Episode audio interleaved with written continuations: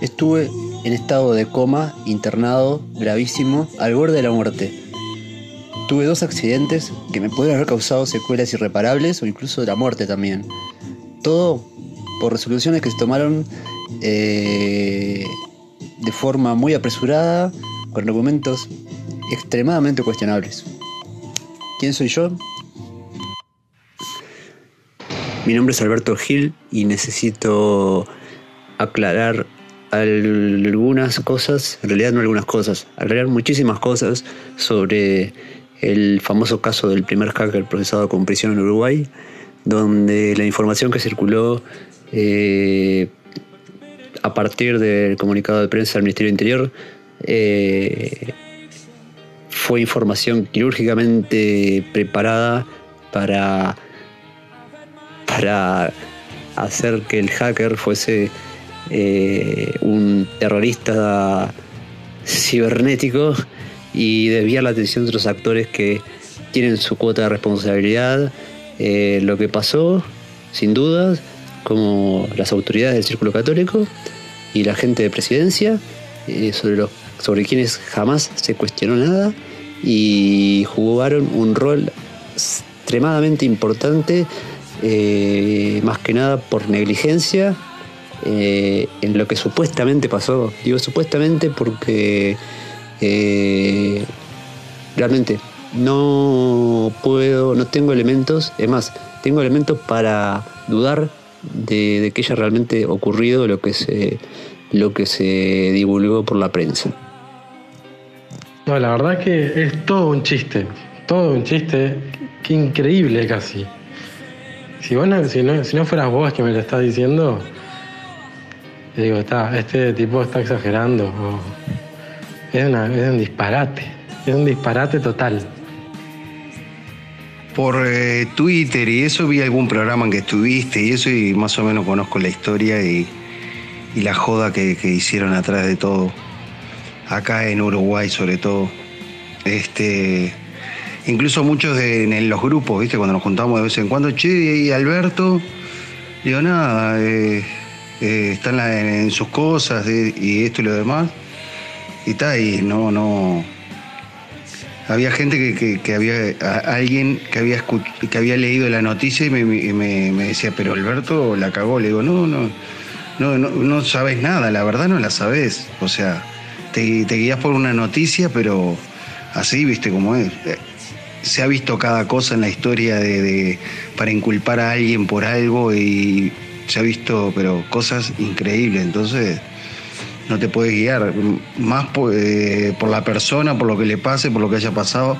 Bueno, y a raíz de eso yo vi algunas, algunas entrevistas que tuviste con radios europeas y eso y estaba muy aclarado. Después una que te hicieron en la cárcel también, este, de una radio acá que te llamaron, estuvieron hablando, eh, de Durazno, cuando, cuando, creo que cuando saliste de la radio de Durazno, estuvo muy bueno el programa ese.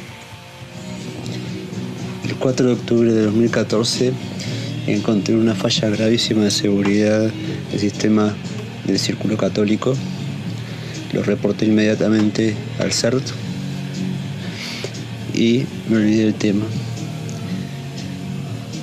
El 22 de abril de 2015 encontré otro problema gravísimo en el sistema de la mutualista. Inmediatamente lo volví a reportar al CERT.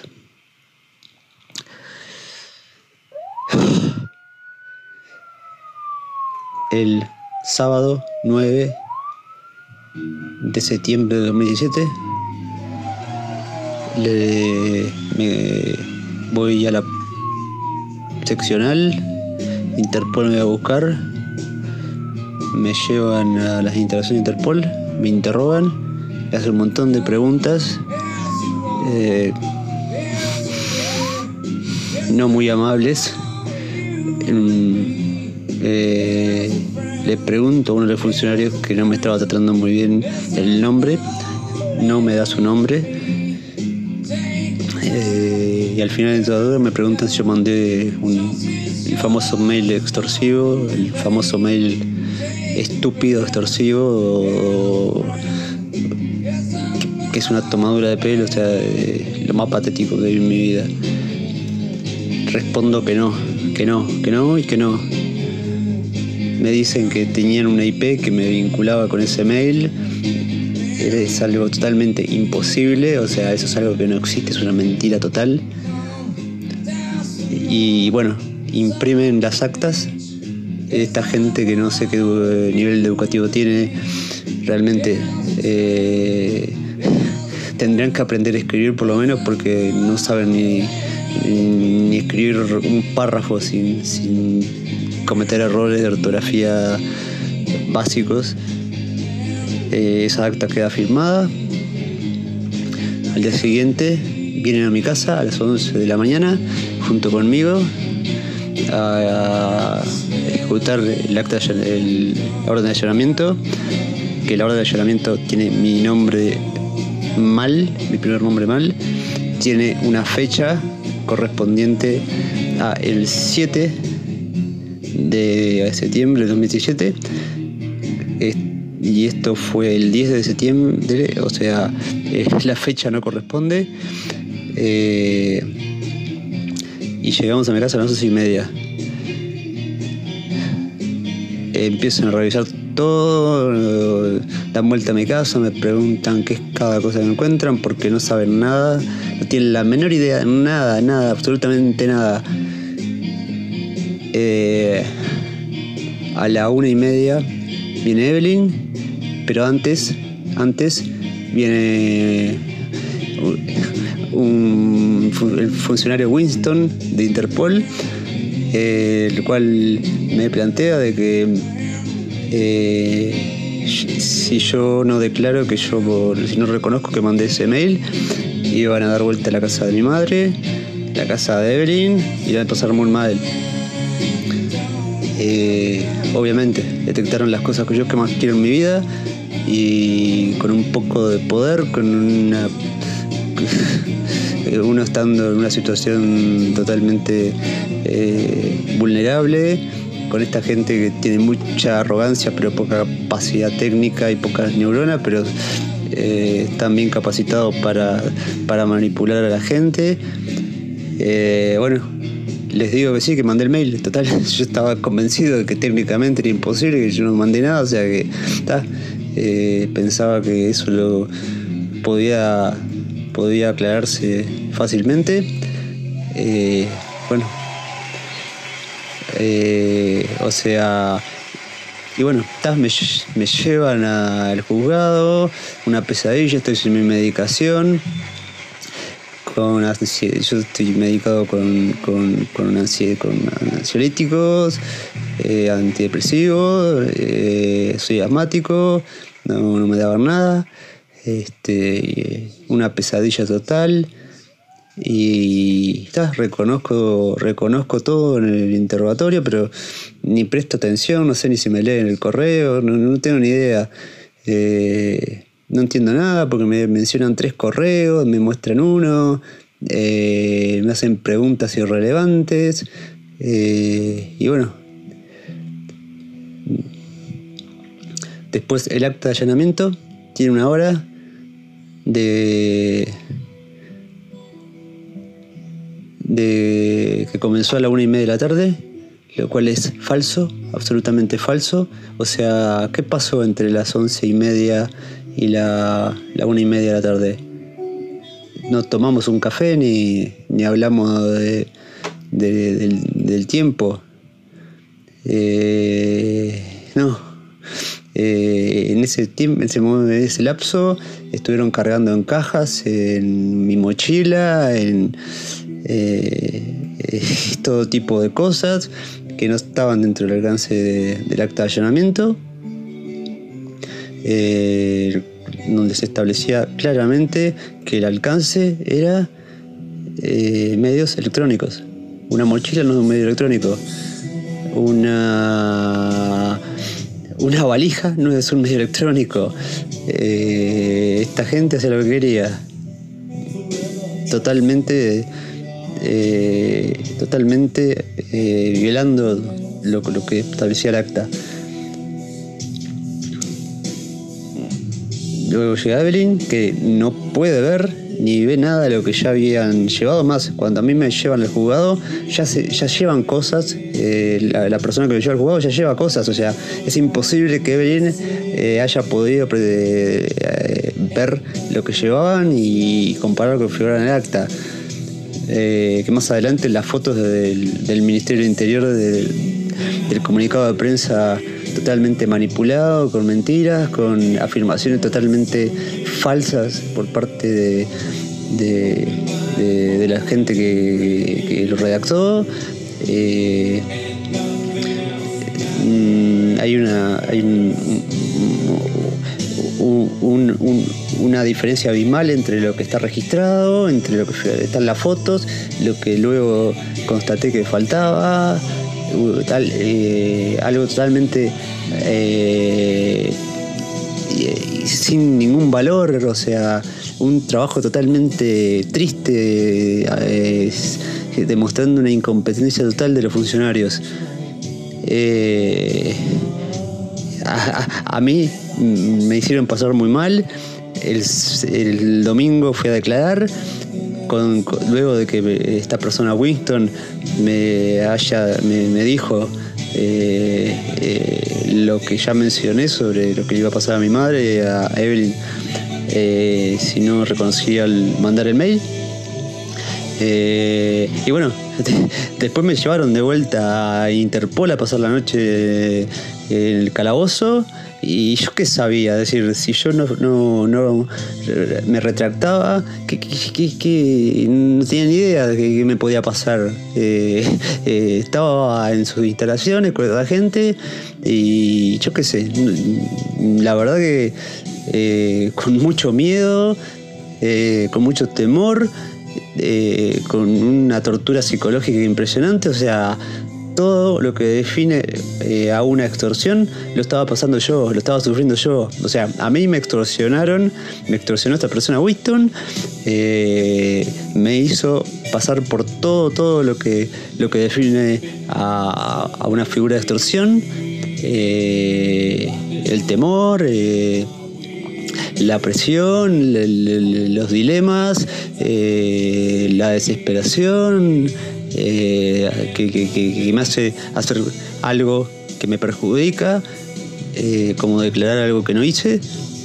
Y, bueno, al día siguiente mantuve eso porque no sabía, no tenía ni idea qué, iba a pasar, cuánto tiempo iba a estar ahí. Eh, y bueno, al final, este, mientras mi abogado estaba redactando, estaba argumentando eh, elementos por los cuales no, correspondía a lo que pedía el fiscal. Eh, la jueza entra, le dice que no me compliques, no escucha, mi abogado estaba en medio de la redacción de la, del, dictado de, sus argumentos pero la mujer ya tenía definido, eh, ya había, eh, eh, en el momento que entró dijo, no, no, yo estoy de acuerdo con el fiscal, por más de que jamás prestó atención a lo que estaba, estaba argumentando mi abogado. O sea, ya tenía definido, ya tenía definido que me iba a mandar preso. y bueno, eso fue lo que pasó y yo no tuve en ningún momento la oportunidad de ver el expediente, las investigaciones previas, eh, mm, fue algo totalmente injusto, sin, ningún tipo de, posibilidad de, defenderme, de, ver lo que estaba pasando. En, definitiva, yo soy la persona idónea del tema. Eh, y, bueno, cuando salí de prisión a los, a los cinco meses, fui que en el expediente noté que el medio extorsivo era, era algo ridículo. No tenía dirección donde depositar lo que se pedía. Y eh, en ese momento eh, asumí de que todo era una mentira, de que en realidad eh, la mutualista jamás fue atacada, recibió un ataque informático pongo en duda todo, hasta jamás vi este, la evidencia que se recabó inicialmente y, no, solo si una tercera parte hubiese eh, verificado eso hubiese y hubiese confirmado lo que lo que se lo que se denunció lo hubiese creído pero en este momento no creo nada no creo absolutamente nada porque todo es una mentira. Para mí todo es una mentira no creo nada. Eh, y yo soy inocente soy yo el que fue víctima de extorsión y bueno lo que me lo que argumentó la jueza de que eh, para mi procesamiento, de que tenía este, posibilidad de fuga, que mis altos conocimientos podían interferir en el resto del proceso, son absolutamente ridículos, ridículos, estúpidos, totalmente demuestran de que eh, la jueza, eh, en lugar de para de, velar por, un proceso justo, por decisiones justas, estaba totalmente, totalmente este, eh, ensañada conmigo, desconozco el motivo, y bueno, me hizo pasar ocho meses en prisión donde perdí la posibilidad de tener un contacto y de repente ayudar a una persona que yo amo o amaba, como eh, Alan J. Friedman,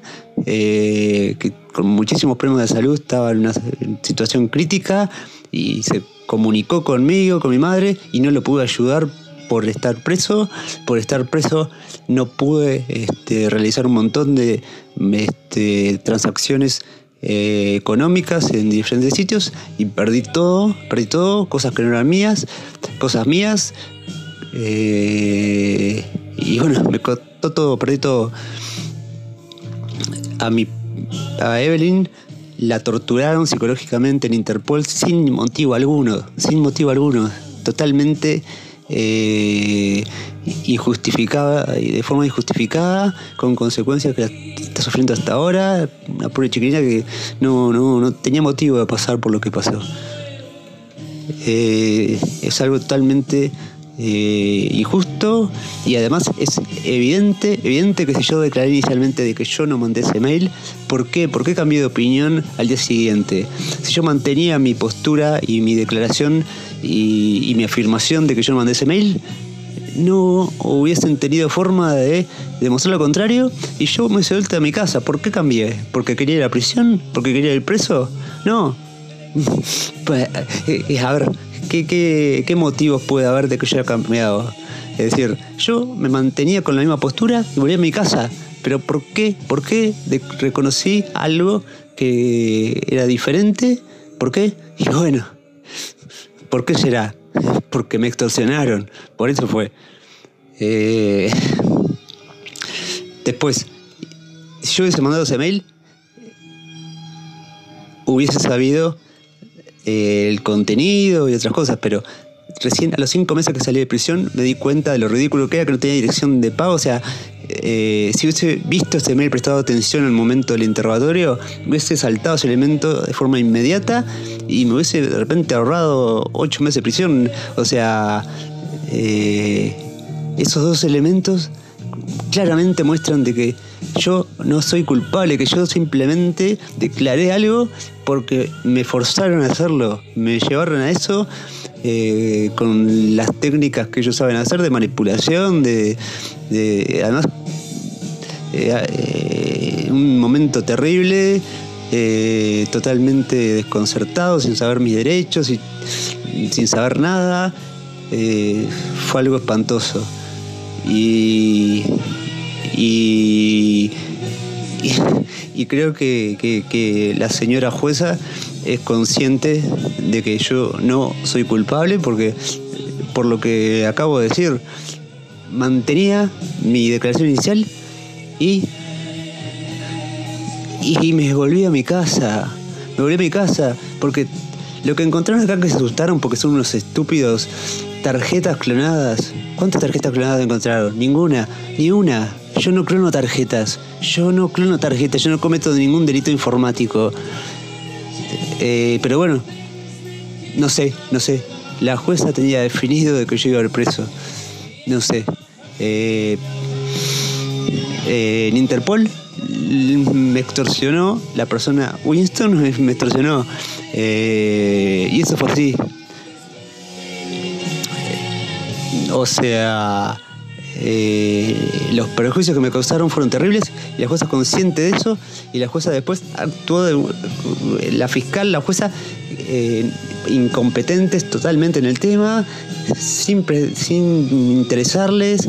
Eh, su, su actitud me causó unos prejuicios impresionantes, me perdí todo, perdí todo. Y, realmente no, no, no entiendo, no entiendo la situación, pero está claro, está claro de que la jueza sabe de que yo no, puedo haber mandado eso, es decir, eh, mis altos conocimientos informáticos que eh, justificaban para ella mi prisión.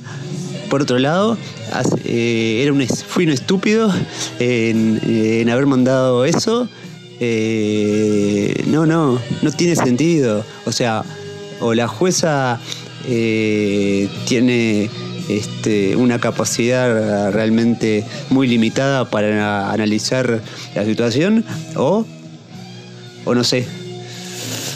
Pero yo no soy culpable, yo no mandé nada. Y perdí todo. Y alguien se tiene que ser responsable de esto.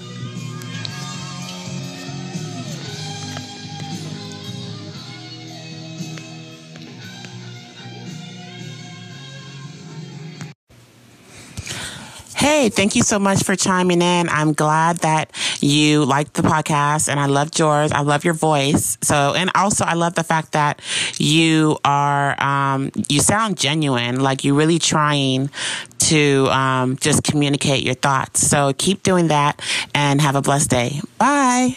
The podcast you just heard was made using Anchor. Ever thought about making your own podcast? Anchor makes it really easy for anyone to get started. It's a one stop shop for recording, hosting, and distributing podcasts. Best of all, it's 100% free. Sign up now at anchor.fm slash new. That's anchor.fm slash new to get started.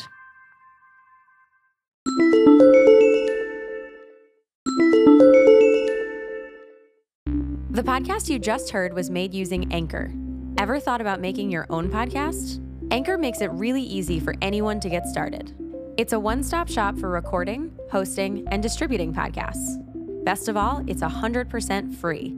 Sign up now at anchor.fm slash new. That's anchor.fm slash new to get started.